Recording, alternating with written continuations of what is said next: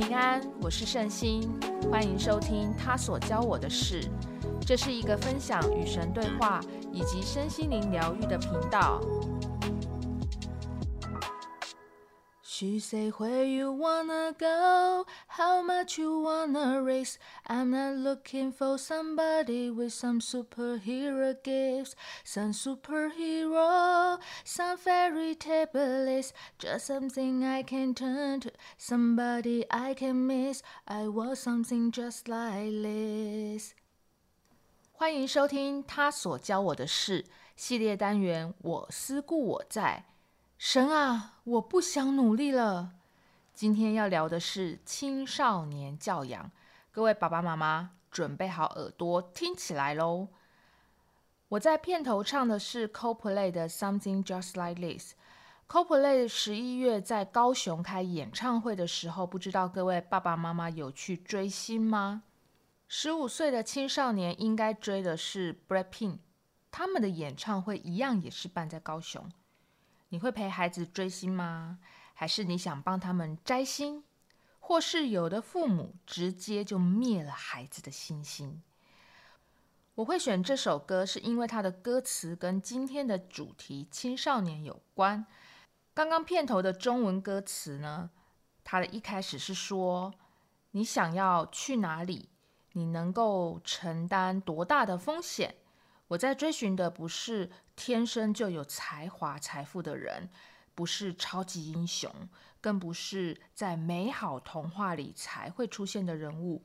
我要的只是一个可以让我转身的时候能够支持我的人，是一个我能够有无限思念的人。我要的只是这样子而已。我知道每对父母都希望自己的孩子成龙成凤。然后当个人生胜利组，但是呢，不是每个人天生都有像超人一样的超能力。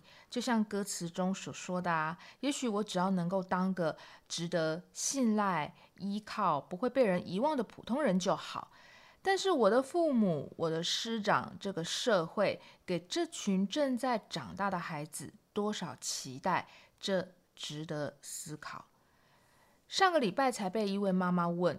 圣心老师，我的女儿国二，好叛逆哦，怎么办？说都说不听。说到青少年啊，就会跟叛逆画上等号，因为这个时候的孩子变得不爱跟父母相处，那不叫听同学同才的意见，而且这个时期的父母也不大怎么知道跟青少年的孩子沟通。因为呢，这时候的孩子，他们荷尔蒙激素的一些影响，也会变得脾气比较暴躁，容易生气，情绪不稳定。其实现在有很多亲子教养专家都有文章去分享怎么跟青少年相处。我觉得自己应该不用花太多的时间去讲同样的道理。不过我反而想要从青少年，也就是呃现在的国中高中生的灵性去探讨这个阶段的人类。身心灵需求是什么？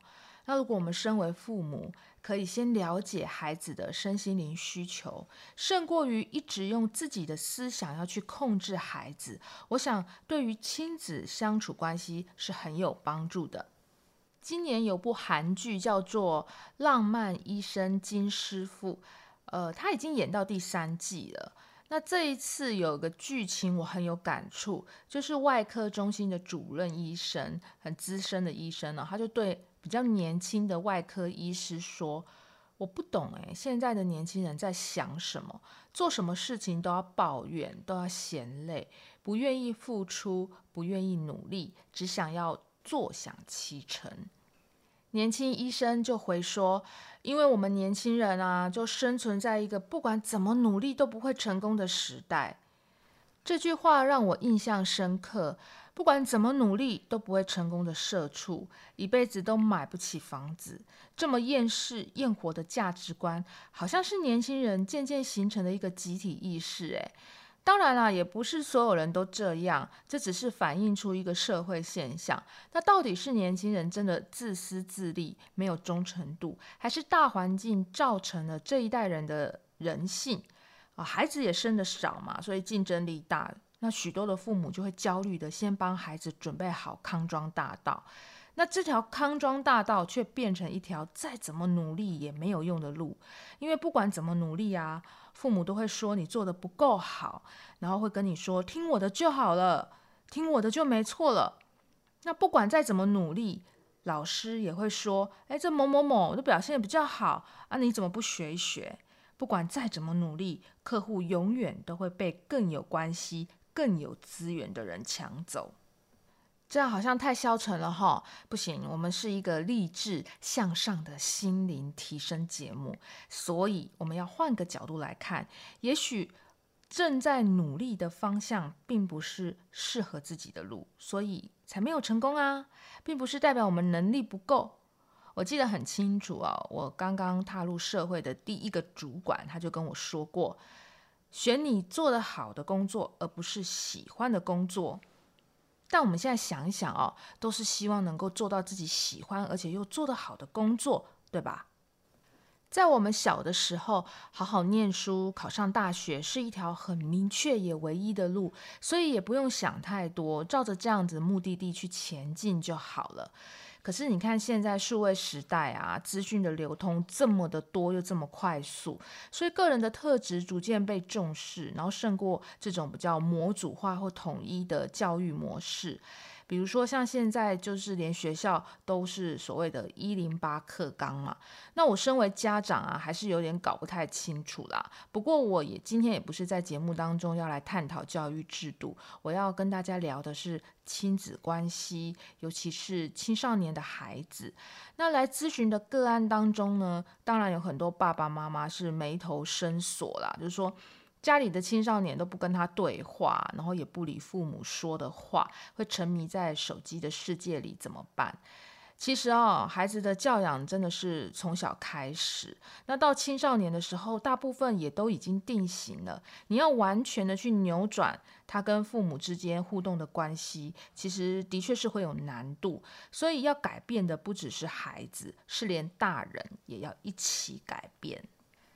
在我们道场啊，有个同修，他的女儿呢，就是国中生的时候呢，因为沉迷在网络世界，认识网友，那对课业当然就不会用心啊，常常花时间跟网友聊天，聊到三更半夜。那这位同修呢，只要跟女儿去讲道理的时候，甚至是要去没收她的手机，两人就会吵得天翻地覆。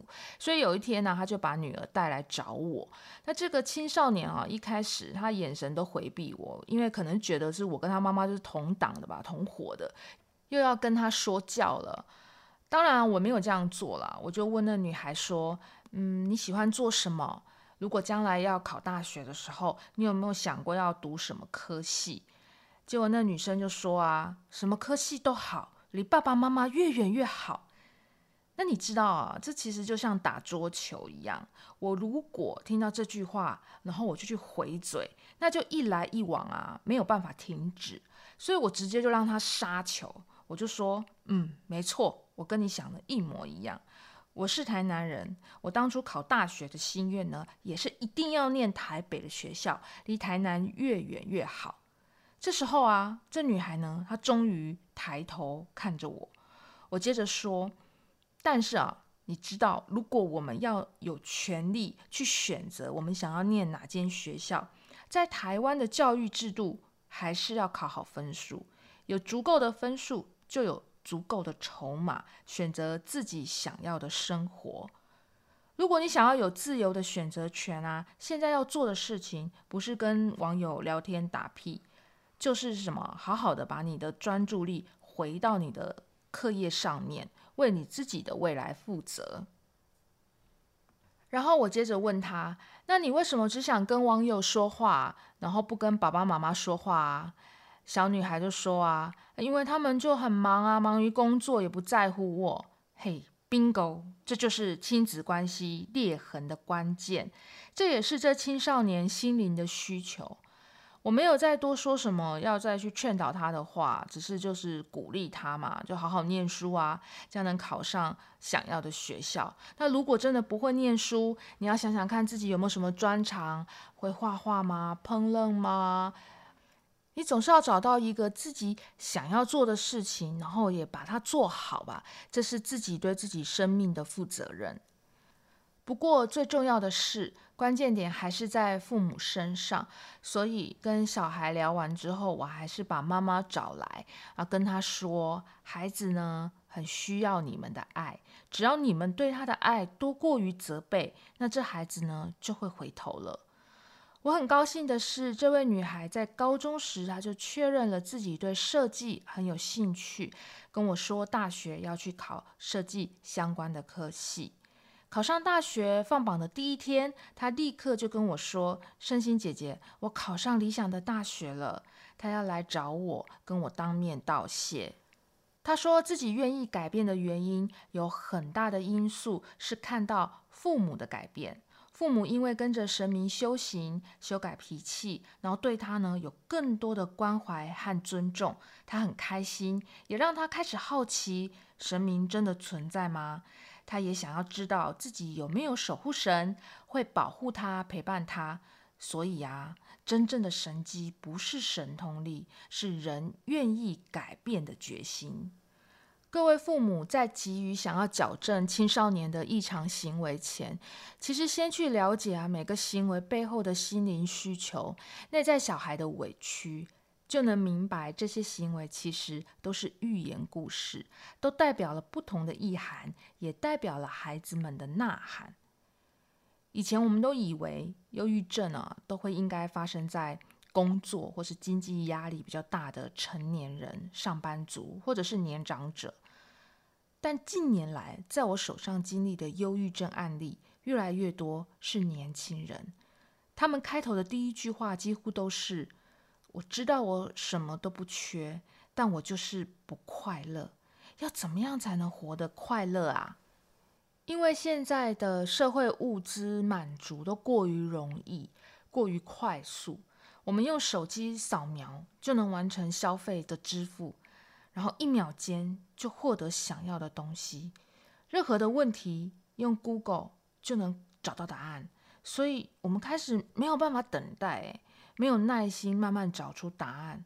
我们的身体被训练成要快速满足所有的欲望，但是事实上，心灵的满足是没有办法一秒达成的。因此，情绪感受。察觉都需要时间酝酿，那这种不满足，我们姑且说成是心灵的自私，在一次又一次的空虚破灭之后，就变成了内在的疾病。特别是社群又会助长这样的疾病，对自我肯定的判断啊，就变成是社群上的暗赞数，还有留言。我拍这张照片，我写这些文字，我发这篇文章，可以得到多少人的认同，反而变成最快速获得心灵满足的毒药，然后就渐渐上瘾成疾。所以我会跟对方说：“你看起来好像什么都不缺，但是你的不快乐是因为你心灵上的缺乏，你要把它找出来，才能对症下药。”有可能是原生家庭的影响，也有可能是你成长过程当中经历过的事件，甚至呢，有一些是你天生带来的个性，必须要面对这些原因，接受它，处理它，才会让灵性活得快乐。我在灵性圈看了一阵子，发现这些从事灵性疗愈工作的人，蛮多都很年轻的，大概都二十到三十五岁左右。很多人是因为工作职场上遇到瓶颈，压力很大，然后去接触了身心灵的占卜或疗愈，然后被启发灵性，最后放下正职工作，改当疗愈师或占卜师。想想啊，我自己十五年前获得可以跟神沟通的能力的时候，其实是相当反抗和想要逃避的，我完全不想要帮人解决困扰。诶，但现在这个社会哦，有一大堆的人。要来提供这些身心灵咨询，然后当成是工作，当成是自己的成就。我要提醒各位，其实选择占卜师和疗愈师，还是呢要慎选，要找比较有人生历练、资深一点的会比较好，因为毕竟他有足够的经验累积，可以协助你去分析自己的问题，提出比较明确的建议。那因为有的占卜师学习时间很短。我最近就常看到那种三日速成班，让你成为占星大师、快速累积财富这种补习课程。我很担心这种方式，诶，因为这些深奥的神学、灵学知识的学问，只靠三天或一周就养成，学习者也只是。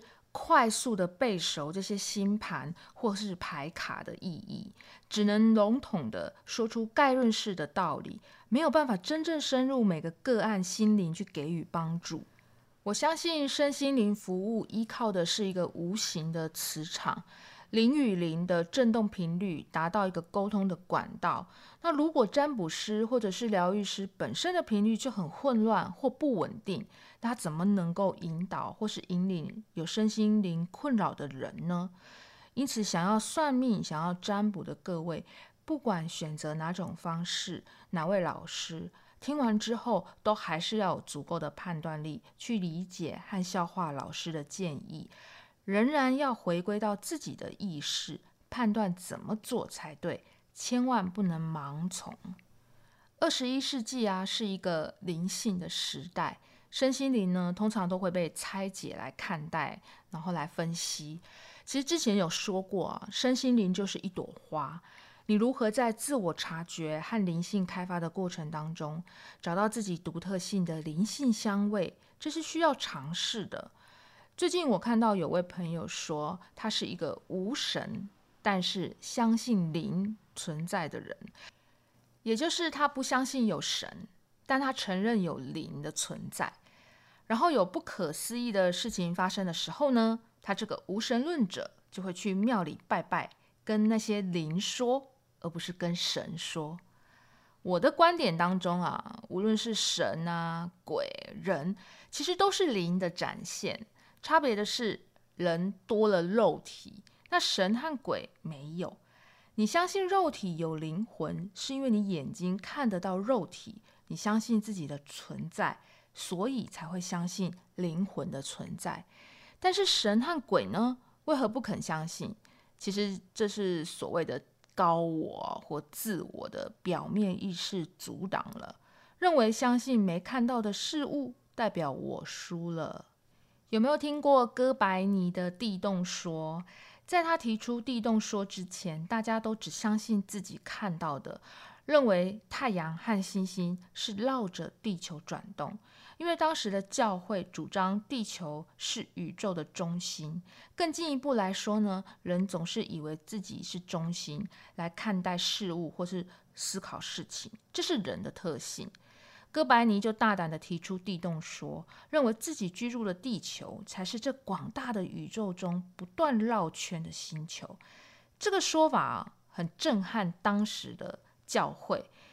其实后来想一想，孩子哈，无论是孩童或者是青少年，我觉得思考逻辑会跟天动说一样，它是以自己为中心去判断身边的人事物的反应。